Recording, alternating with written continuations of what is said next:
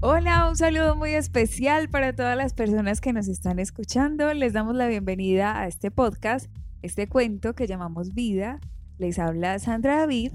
Erlaine Zapata y Eliana Madrid. Qué bueno que nos sigan también en nuestras redes sociales. Hoy les traemos un episodio muy especial. Vamos a hablar sobre la resiliencia. A ver, chicas, ¿qué piensan ustedes? ¿Qué es eso de la resiliencia? Ese, uno piensa, uno no se imagina que resiliencia es lo que es. No se imagina otra cosa. O sea, hay palabras que se parecen como que a lo que significan, pero la palabra resiliencia no, no se parece como a eso. No, ¿A, qué, ¿A, qué, le suena resiliencia? Como a pues, resina. Eh, sí, como, como, a, residuos. Eh, sí, a ese tipo de cosas. Como alguna cosa de esas o un material como, como de, eh, Metal. de metales. Pues de hecho hay una, hay una mm, definición de resiliencia que tiene mucho que ver con eso que dices de metal, que es eh, la resistencia de un metal a ser deformado. Y es algo parecido con lo que vamos a hablar de resiliencia en el ser humano. Es la capacidad humana de asumir con flexibilidad esas situaciones límites, esas situaciones difíciles, esas situaciones que nos rompen de cierta manera o nos quiebran o nos quieren deformar, como usando pues como la definición que Sandrita eh, nos acaba de entregar, ¿cierto? Esas situaciones que vivimos y que nos quieren, que quieren que perdamos la forma. Entonces, pero venga, cuando un material, em, los materiales necesitan cierta flexibilidad o no. Sí, ser maleables, ellos necesitan ser maleables. ¿Cierto? Necesitamos, entonces nosotros también a veces necesitamos como perder temporalmente la forma. ¿Vos te imaginas uno, por ejemplo, con el oro, ahora que estás hablando de los materiales, uno colgase un lingote de oro en el cuello de la, cadena, un lingote de oro? sí. Tiene que haber esa maleabilidad para poder dejarse en trabajar. Muy bien. Sí, como el, el, el transformarse, el evolucionar, que esa situación no acabe con nosotros, sino que más bien superemos esa realidad que nos atropella. Por nos ayude a salir fortalecidos. Nos ayude a salir fortalecidos. Mm, yo ayer hablaba con alguien y me, y me decía que, que si bien es cierto que hay muchos que aprendimos muchas cosas de este tiempo y de esta pandemia, hemos aprendido muchas cosas, también hay otras personas que, que han salido más agresivas, ah, que también han salido más... Em, hasta dejadas por, por utilizar algún término, ¿cierto? Como más hasta despreocupadas y como que no me importa ya nada porque después de esto ya se va a acabar el mundo y, la vida no vale nada y la vida no va, ¿cierto? Entonces o, salimos de esto queriendo ser mejores o salimos mm, peores, ¿cierto? Entonces, de cierta forma, perdemos la forma o ganamos una forma nueva. Y eso va a depender de nuestra capacidad de resiliencia, de esa capacidad de superar. Yo pienso que todos deberíamos tener claro en esto que tú dices, que lo natural en el ser humano es lo bueno, es la bondad, es las cosas buenas, pero nosotros hay veces por las realidades difíciles nos vamos al grado de que lo normal es que hayan problemas, lo normal es que, que caiga en fracaso, pues como si eso fuera lo normal y no es así, son realidades que superamos, pero cuando no las superamos de una buena manera es lo que eh, llegamos al punto que tú estás diciendo ahí, a la frustración, a la violencia, a la incapacidad, y esa es una forma que no nos deja eh, en lo natural, porque de hecho la resiliencia es eso, que atraviesas una situación difícil, pero no pierdes tu esencia, no pierdes lo natural en ti, que es la, la bondad. Y es también trabajar como esa parte que vos decís, de quedarme yo esperando, pero con cierta paciencia, a pesar de la situación que esté pasando, esperar con cierta paciencia. Hay dos personajes bíblicos que yo quiero traer a colación sobre la resiliencia. Uno que me parece a mí, según mi perspectiva, que no tuvo una buena resiliencia y es Job. Job se, quedó, se quejaba una cosa, la otra, ¿cierto? A los amigos, entonces los amigos también le decían y él se les quejaba, ¿cierto? Y Job lo perdió todo. Y otro personaje que quiero traer a colación es Ruth. Ruth perdió su familia, perdió todo prácticamente, pero ella tuvo la resiliencia de levantarse y seguir adelante a pesar de, no se quedó sumergida en su dolor como lo hizo Job. Joven de, cierta manera se quedó sumergida en su dolor, ay, vea, es que yo perdí esto, perdí aquello, perdí lo de más allá, ya no tengo nada, porque me pasó esto, ¿cierto? Mientras que Ruth, si no, no, para adelante, para adelante y cuando usted se vaya, yo me voy. Hay una cosa muy importante cuando hablamos de resiliencia y es precisamente cómo interpretamos la situación que nos pasa. Porque cuando estamos en un estado de dificultad, podemos caer en que esa interpretación esclaviza nuestra vida. ¿Cómo así? Que entonces yo estoy mirando que lo que me sucedió es el fracaso, es el error, muchas veces que yo soy el error, que yo fui quien me equivoqué, que porque a mí me pasan estas cosas, que el mundo se derrumbó, entonces ahí nos quedamos esclavizados en esa realidad que estamos interpretando como mal. Hay que buscar la manera de que en vez de interpretar esa situación. Más bien de para qué me pasó para qué pasan las situaciones. qué me pasó esto? ¿Qué tengo yo que aprender en esto? Y cómo puedo afrontarlas de una manera que no me deje esclavizado, sino que me ayude a ser libre. Y a lo que tú decías, Eli, al principio, esa manera de evolucionar, de ir a un lugar que nos deje mejor de lo que estábamos. Encontrar la bendición detrás del aparente mal. Yo recuerdo que les contaba a ustedes eh, la semana pasada o antepasada que que tuve ese daño pues en, en, la casa que empezó a mostrar una humedad en mi casa y tuvimos que romper la pared y eso se volvió una cosa pues una cosa de locos. el, sí, totalmente. El mugrero, el polvero, eh, ¿de dónde vamos a sacar ahora para arreglar si no contábamos con ese, con ese daño, ¿cierto? Con ese imprevisto. Y bueno, gracias a Dios, pues se pudo salvar la situación y hasta más porque entonces pudimos arreglar incluso otra parte de la casa a partir de ese daño. Entonces recuerdo que Sandrita decía, no, pues sí, es que pues siquiera, siquiera apareció la humedad, porque gracias a esa humedad pudiste hacer el otro arreglo. Entonces es también como esa manera en que percibimos, como le estaba diciendo Sandrita ahora, eh, las personas resilientes no, no ven la vida dura, sino simplemente unos momentos difíciles. Ustedes de pronto han escuchado a alguien que es, ay, no, esta vida tan horrible, ay, esta vida es una lucha. Las personas que no son resilientes se, se expresan mucho en ese término todos los días y es una luchita todos los días y es esta lucha. Ya me voy a levantar para esta lucha. O sea, ven todo como con un velo negro en los ojos. Y las personas resilientes, por el contrario, incluso eh, son conscientes que después de la tormenta siempre va a llegar la calma, ¿cierto? Y, es muy curioso porque muchas tienen un muy buen humor y enfrentan esas adversidades echando chiste eh, en medio de su enfermedad. Entonces sonríen, ¿cierto? Y hasta se la gozan y se gozan ellos mismos en, en esos momentos de dificultad y lo hacen mucho más llevadero porque ellos tienen esperanza en el corazón y saben que las cosas van a salir mejor. Yo creo que hay una cosa que, con la que debemos partir para, si queremos eh, como adquirir resiliencia o empezar a trabajar, porque es una cosa que uno puede adquirir, eh, y es partir del hecho de que, de una realidad concreta, y la realidad concreta es que nosotros como seres humanos, sí o sí, vamos a tener problemas, nos vamos a ver enfrentados a la adversidad en algún momento de nuestras vidas, sí o sí. O sea, yo no conozco el primer ser humano que diga, mi vida ha sido cero problemas, cero problemas, no.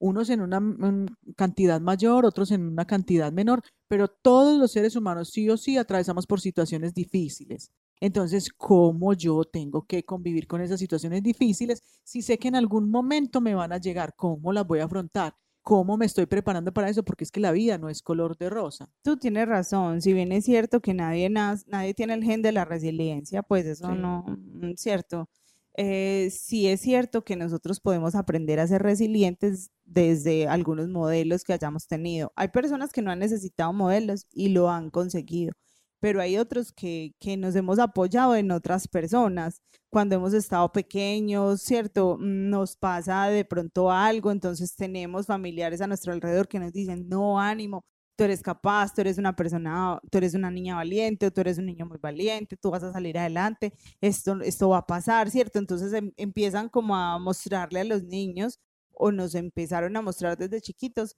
que la vida se puede ver de una forma diferente, ¿cierto? Entonces también los modelos han ayudado, pero también, eh, Erlaine, como tú bien lo has dicho, no necesariamente porque mis, mi familia no haya sido resiliente o toda mi familia sea súper negativa y vean que cualquier cosa se les vuelve un mundo, yo también tengo que ser así. Eso también se puede desarrollar.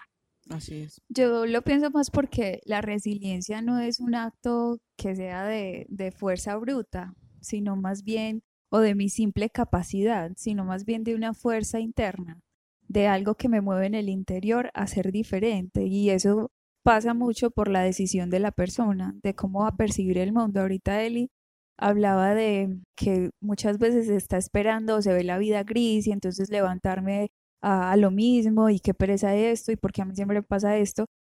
Y es que nuestra vida sí o sí va a estar muy determinada por lo que pensamos, porque si nosotros todo el tiempo estamos pensando desde el fracaso, el fracaso nos va a acompañar siempre. Desde la herida, desde la frustración, va a ser algo que siempre va a estar porque es lo que siempre estamos esperando.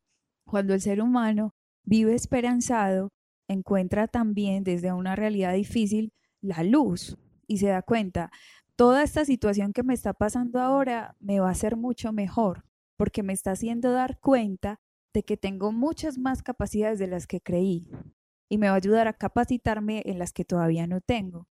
Entonces, el fracaso en la vida del ser humano no es el nombre, no es la persona, el fracaso es una realidad que te pasa, es una situación. Y yo había escuchado la misma senda del éxito es la senda del fracaso. Para llegar al éxito hay que pasar por muchos fracasos, hay que pasar por muchas caídas, muchas derrotas. Nadie llega a un lugar sin tener que caminar, sin tener que vivir un proceso. Y el proceso a veces frustra. sí, no, pues a menos que lo esté imaginando, pero viviendo para vivirlo hay que, hay que caminar. Y de hecho, cuando aprendimos a caminar, ¿Cuántas nos, nos caímos cuando nos montamos en bicicleta? Que nos pegamos. Yo recuerdo muchísimas de mis cicatrices en la rodilla porque me caí, porque no sé, me pasaron, pues, pero un montón de cosas que uno dice, yo lo necesité para poder aprender. Una situación familiar, una situación económica, te hizo un mejor administrador de tu dinero. Eh, en las relaciones, aprendiste a relacionarte bien pero mira, vos estás diciendo una cosa que me está haciendo reflexionar también, incluso sobre una cita bíblica. Ustedes no han visto, y yo creo que eso nos pasa a todos, no hay niño que eh, se cayó y diga, ay no, mejor no voy a volver a caminar o no voy a volver a montar en bicicleta porque ya me caí y hasta aquí llego. No, uno vuelve y se monta en la bicicleta o uno vuelve y ensaya la caminada. Uno no se rinde. Es esa capacidad de, sí, yo lo quiero hacer y lo quiero lograr. Y hay algo interior en uno que lo mueve a hacer eso cuando uno está niño. Pero uno crece, uno se vuelve adulto y empieza a perder esa capacidad. Me hace acordar del Evangelio que nos dice, sean siempre como niños. Hay muchas cosas que, a mí me hacen reflexionar sobre ese Evangelio y en este momento me hiciste caer en cuenta de eso. Uno cuando es niño, uno, uno no no tiene como esa conciencia de, ay, no voy a dejar esto tirado, ay, no voy a dejar la, la, toalla tirada. No, uno sigue adelante y lucha. Como conciencia de pérdida, sino más bien como de abundancia, de posibilidad. El niño tiene eso, todo es posible. Y pues eh, cuando el ángel se le acerca a María, no le dijo va a ser esto lo más fácil del mundo, no, le dijo va a ser posible, Dios ha hecho posible, porque Dios hace de lo imposible lo posible, así le dijo. No le dijo va a ser la cosa más sencilla, María, a ti no te va a pasar nada, no, vas a no se te va a perder Jesús, no, no va a morir en la cruz, o sea, no, pero que él sí le dijo, Dios va a estar contigo, el Espíritu de Dios te va a llenar de gracia, así es. Amén. Y más resiliente que Jesús, ¿quién? Sí. En la, en la misma cruz pidiendo perdón por esos que, que le estaban haciendo daño, pues esos que lo, cierto, pidiendo perdón por todos. Eh, más resiliente que él, yo creo que ninguno. Entonces, es también, yo me siento feliz porque el Señor también nos sabe que tenemos esa capacidad de de volvernos así, de ser resilientes, ¿sí? De, de que, ah, que si por allí no fue, que si en esta ciudad no me recibieron, que si por allí me malinterpretaron. Entonces aquí no Entonces aquí, ajá. No vuelvo, no, vuelvo a Samaria. me miraron feo. Fariseos todos. Publicanos y fariseos. todos son un desgraciado, no recibieron al Hijo de Dios, o sea. o sea, usted no sabe quién soy yo. El Hijo de Dios, no más, no más. Ay, sin embargo, nosotros a veces nos llenamos de muchas cosas y de muchos eh, moquitos, digo yo, porque porque nos sale mal una cosa y entonces ya nos echamos a morir.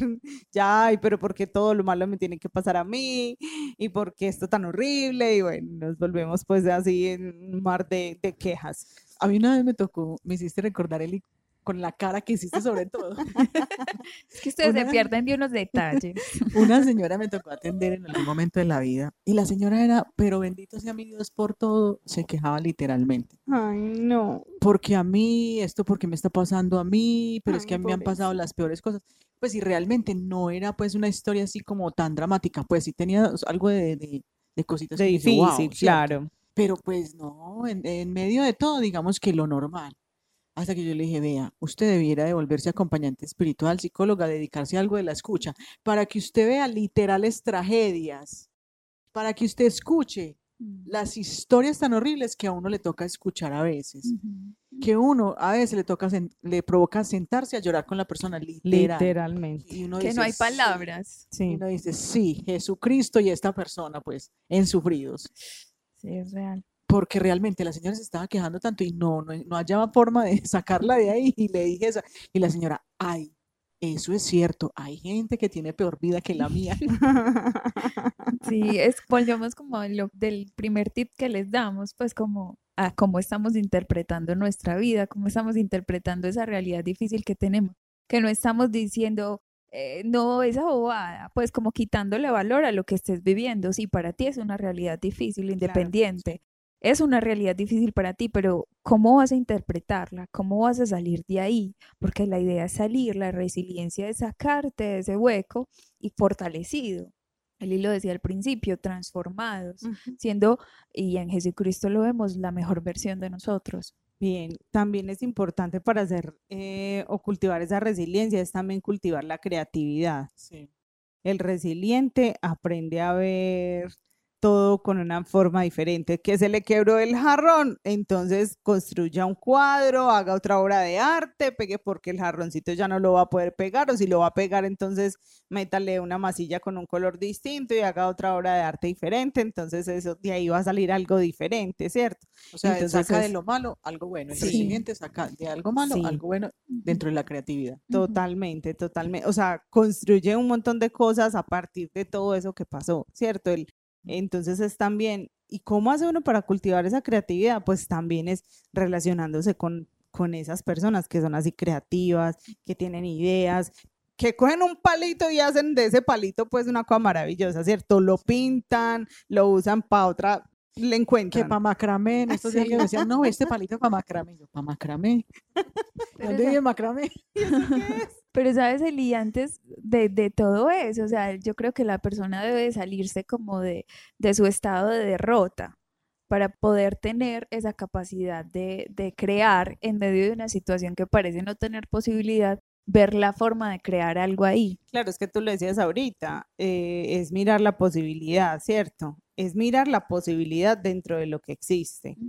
Ubicarnos desde la posibilidad, no desde lo que ya pasó, se murió o quedó.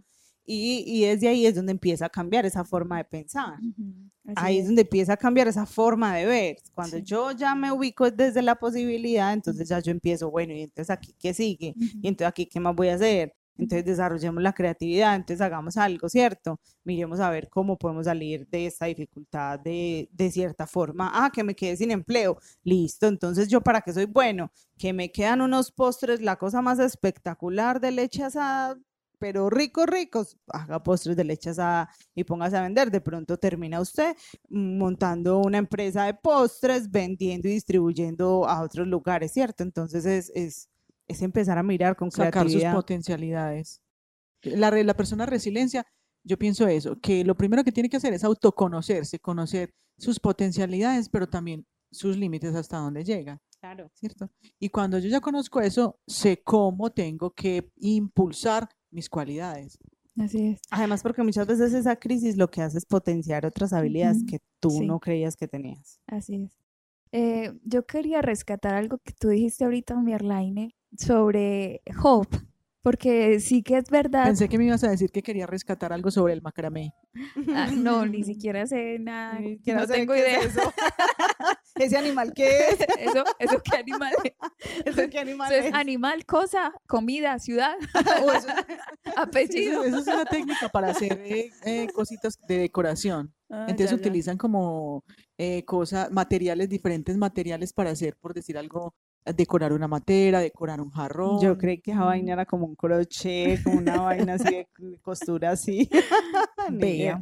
Pero bueno, sí querías rescatar sobre Job, porque sí que es verdad que al inicio siente que la tierra se hunde. Pues y cuántos no hemos experimentado esas realidades y ahorita tú hablas de realidades que hay veces se sobrepasan, que uno dice Jesús y esta persona, eh, porque es horrible. O sea, mira que Job pierde su familia, pierde su trabajo, pierde sus posesiones, pierde su salud, pierde sus amigos, o sea, lo pierde todo. Y de hecho también sentía que había perdido a Dios.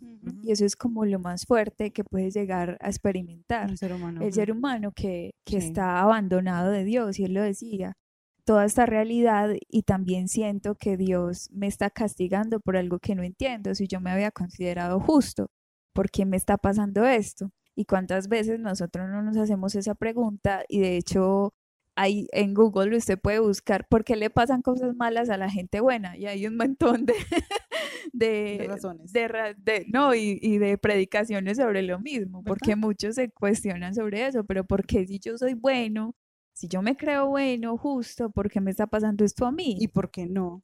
Así es. Entonces viene, esa es, esa es la respuesta. Esa es la respuesta que viene a darle Dios a Job. Y lo que me parece más bonito, lo que hace hermoso ese, ese libro, es que Job aprende a ver a Dios, porque uno de los últimos ya como versículos es ahora mis ojos han contemplado tu rostro, porque ahora sí conozco al verdadero Dios, no a la idea que yo tenía de Dios, no a la idea que yo tenía de perfección, sino que ya me he dado cuenta que en medio de la dificultad siempre estás. Y eso es una de las cosas que tiene la resiliencia.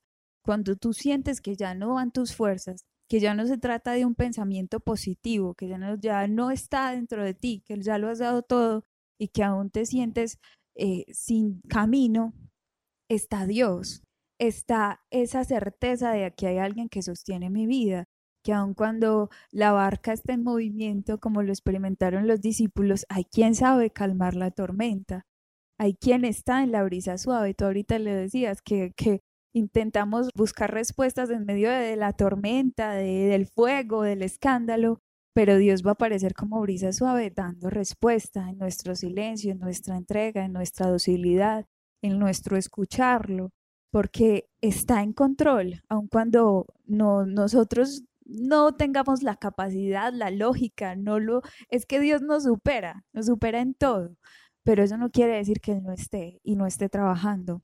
Yo pienso que estás hablando de una cosa interesante y es la confianza. Así es. Que creo que la tenía más Ruth que Job. Ruth confiaba en que Dios iba a hacer algo, en que algo, que les iba a echar la mano de alguna manera, porque veía esa fe tan grande de su suegra eh, que ella de alguna manera también lo sabía y confiaba en ese Dios, mientras que Job sí en un momento pues sí ya dijo no, ya perdí todo, ya. Más sí, nada, pero, dejé así. pero yo creo que es uno de los libros que intenta en la Biblia explicar el dolor humano y que hay veces uno eso no lo entiende, pero ¿por qué pasan estas cosas? Uno no lo entiende, pero lo hermoso es reconocer que Dios en todas esas realidades está esa es una de las preguntas que uno más eh, escucha. Es la que uno más escucha cuando una persona, por ejemplo, está enfrentando una pérdida de una pareja o sobre todo en el tema de los duelos. Es esa pregunta, ¿por qué? ¿Por qué? ¿Por qué pasa esto? ¿Por qué a mí? ¿Por qué se tenía que ir él? ¿Por qué mejor no me llevó a mí Dios? por qué se tenía que morir este bebé o por qué ese sí, ese por qué, por qué, por qué, siempre queremos encontrar ese por qué. Y tú lo mencionas muy bonito con ese libro, porque ese libro ha ayudado a salir a muchas personas de esas preguntas, cuando se dan cuenta que realmente es Dios el que tiene el control y que finalmente cuando estamos en sus manos, todo va a ser para bien, porque ni siquiera con la muerte pues la muerte va a poder contra nosotros. Él tiene la última palabra siempre y es una palabra de bendición, es una palabra de, salvación. Ahora que, mencionas esto del tema del control, Sandrita, pues también hay una característica especial de las personas que son resilientes y es que no, no buscan tanto controlar las situaciones, sino que buscan es controlar sus emociones. Total. Porque eso los descompensa, o sea, nosotros el tema emocional nos descompensa mucho, mucho. Y si nosotros aprendiéramos a manejar, pues no a manejar, digamos que a conocer nuestras emociones, a reconocerlas, digamos que a, a, controlarlas de cierta manera, como sí, como a, a... cómo reacciono yo por decir algo ante que me están mirando feo. Yo ya sé que yo reacciono de tal manera cuando me miran feo, por decir algo, pues por poner un ejemplo. Claro, si nosotros aprendiéramos a lidiar con nuestras emociones, a trabajarlas, eh, yo creo que viviríamos mucho mejor, porque a X o Y situación y eso mm, nos desborda. y, y, en ese desborde de emociones somos irracionales y decimos un montón de cosas y hacemos un montón de cosas y ya después, ay, no, pero yo por qué hice esto, pero yo por qué, pero por qué. Si hubiera aprendido a manejar sus emociones, entonces no tendría que disculparse tanto ahora, ¿cierto? Entonces, las personas resilientes se conocen también, que Erlaine lo decía ahora, se conocen bien, conocen sus límites y también saben lidiar con esas emociones, saben, mm, saben que están tristes, listo, pero me voy a dar este espacio para estar tristes y ya no más, me voy a dar tres días para llorar y ya, hasta aquí, y ya de ahí siguen para adelante. Ese va muy unido también ese, ese tip que estás diciendo a, a que las personas con resiliencia son muy optimistas, no son negativas, ¿sí? Saben ver las cosas buenas, como hablábamos ahorita eh, más atrasito de lo creativo, eh, saben ver todo desde otro ángulo, no desde la negatividad. Entonces ese es otro tip pues que también tienen las personas que son resilientes o si quiere usted que nos está escuchando adquirir resiliencia, entonces sepa que debe de ser optimista, deje el negativismo. Todo siempre va, va a estar, o sea, todas las cosas van a ser mucho mejor siempre y cuando nosotros también nos pongamos en movimiento hacia eso, ¿cierto? Pues porque no solamente es sentarnos aquí. A que lleguen eh, las cosas por inercia. Claro, el volcán ahí estallando y yo aquí sentada, no va a pasar nada, no va a pasar nada, yo soy optimista, mi casa no la va a tocar y la lava ahí ya llegándole, no va a pasar nada, no va a, no, esa no es tampoco, e, eso no significa ser optimista. Ese es un extremo ya. eso, eso, significa ser descuidado. Y hasta irracional, lógico. Pues no, o sea, ser optimista es, es, es de verdad considerar todas las opciones. Y cuando no hay más opciones, es también cómo decido yo vivir eso, cómo decido yo desde mis emociones enfrentar esa situación en la que ya no hay más opciones. Por eso eso no es solamente un pensamiento positivo. La fuerza de la resiliencia es algo espiritual, no es algo emocional porque nos hace vivir en la inconsciencia, como tú bien lo decías, y actuar desde la inconsciencia. Pero cuando se es espiritual, eh, se tiene una conciencia de todo, de mis emociones y, de mi razón. Y por eso es que eh, hablamos ahorita de que todas estas características humanas nos sirven pero llega un momento en que si, si eso llega a su límite, porque somos limitados, el único que va a sostener esa casa va a ser Dios, el único que va a dar luz y esperanza va a ser esa certeza de un Dios que, que está actuando y obrando en mi vida. Entonces, nosotros simplemente no podemos decir, piensen bonito, no, porque hay días en los que las situaciones vienen como una avalancha y uno como va a pensar bonito aquí, no la va a sufrir, la va a vivir, pero la cosa es cómo me voy a levantar de aquí. Y como dijo Eli ahorita, pase listo, dos, tres días así, pero no sé qué, una semana, un mes, un año, diez años, no. Y el único que no nos deja de nuestras situaciones de esclavitud es Dios. Y a través de Jesucristo hemos encontrado la libertad y el camino a seguir. Y, el llamado a ser dóciles, el llamado a dejarnos también transformar, porque las realidades difíciles y de dolor, eso es lo que buscan en nosotros y de la mano de Jesús todo es posible.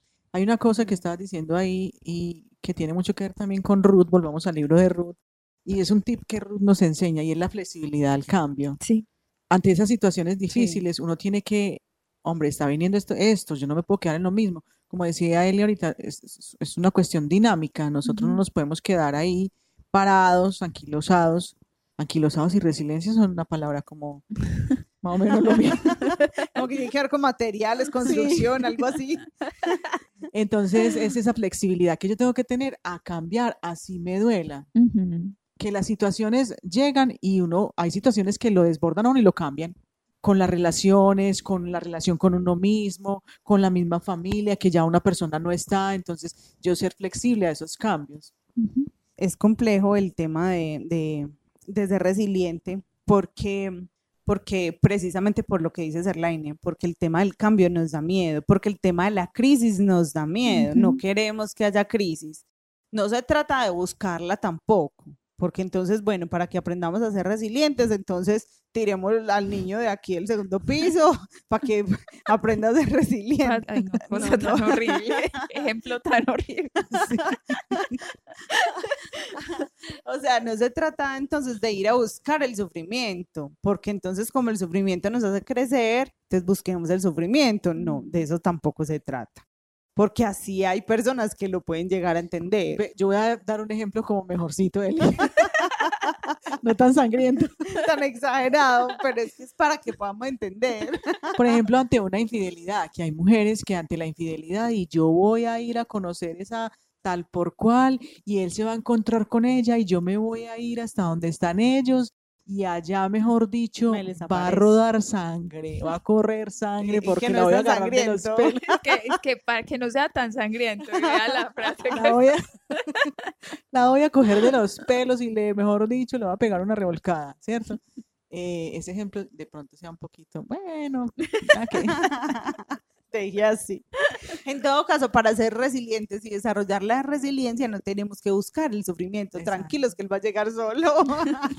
Es algo eh, inherente. Masoquismo. Sí. Eso es un, extremo y es masoquismo, ¿cierto? Yo irme entonces ante la infidelidad de mi esposo, ir a conocer con quién está siendo infiel y si le tengo que pegar la vaciada, decirle hasta por dónde salió el sol y ese tipo de cosas, eso ya es un extremo masoquista. Sí, sí, ya eso es un extremo y ese tampoco es conveniente y eso no tiene nada que ver con la resiliencia. Eso antes de forma la manera de pensar, entonces. Sí, para eso necesitas terapia con Eliana. Entonces, bueno, este tema es un tema para seguir aprendiendo, para seguir creciendo, es un tema que, necesitamos saber de qué estamos hechos. Usted es rígido, inflexible, usted es así como, como concreto, que, que si algo lo golpea ahí mismo se quiebra, o usted es, digamos, como, la, como un bambú, va de un lado para otro, digamos que es un poquito más, más resiliente, se puede recuperar si llega el viento y lo tira para un ladito, entonces él vuelve y se levanta y, hasta lo disfruta cuando pasa el viento y lo, y lo tumba un poquito, ¿cierto? Cuando llega el agua y entonces también, sí, entonces, ¿de qué estamos hechos? Nosotros, ¿de qué material estamos hechos? También hay que empezar a mirar para que empecemos también a potencializar esas cosas, ¿cierto? Si yo veo que, tengo una flexibilidad al cambio muy, muy regular. ¿Y cómo sabe usted? ¿Cómo se da cuenta? cómo le fue con la pandemia, cuando lo encerraron. Chilló, pataleó, eh, cuántos duró un año chillando y pataleando porque lo habían encerrado. Volvimos a salir y sigue encerrado. y cuando ya logró adaptarse otra vez, ya que le para volver a salir. ¿Cierto? Entonces, mire, empiece a, mirar qué tan flexible es usted, ¿sí? Y cómo le va recuperándose de las tusas. Si usted mm, tiene una ruptura afectiva y eso le dura el duelo 10 años, 20 años, entonces empiece a, flexibilizarse un poquito y aprenda a cultivar esto que se llama la resiliencia. Así es. Bien, yo creo que con todas estas preguntas que nos va dejando él y podemos hacer un buen estudio de cómo vamos nosotros con la resiliencia y también con los tips que les regalamos, poderlas cultivar. va a hacer un estudio con las preguntas. poderlas eh, cultivar, ir trabajando todo esto de la resiliencia, porque como lo decíamos al principio, todos podemos eh, ser más resilientes y sobre todo de la mano de Dios. Amén. Amén que sí. Entonces un abrazo para todos. Nos despedimos con mucho cariño. Recuerden que estuvimos aquí acompañándolos desde la ciudad de Medellín en este cuento que llamamos Vida. Los acompañó Eliana Madrid, Erlaine Zapata y Sandra David. Dios los bendiga. Los queremos mucho. Chao. Chao.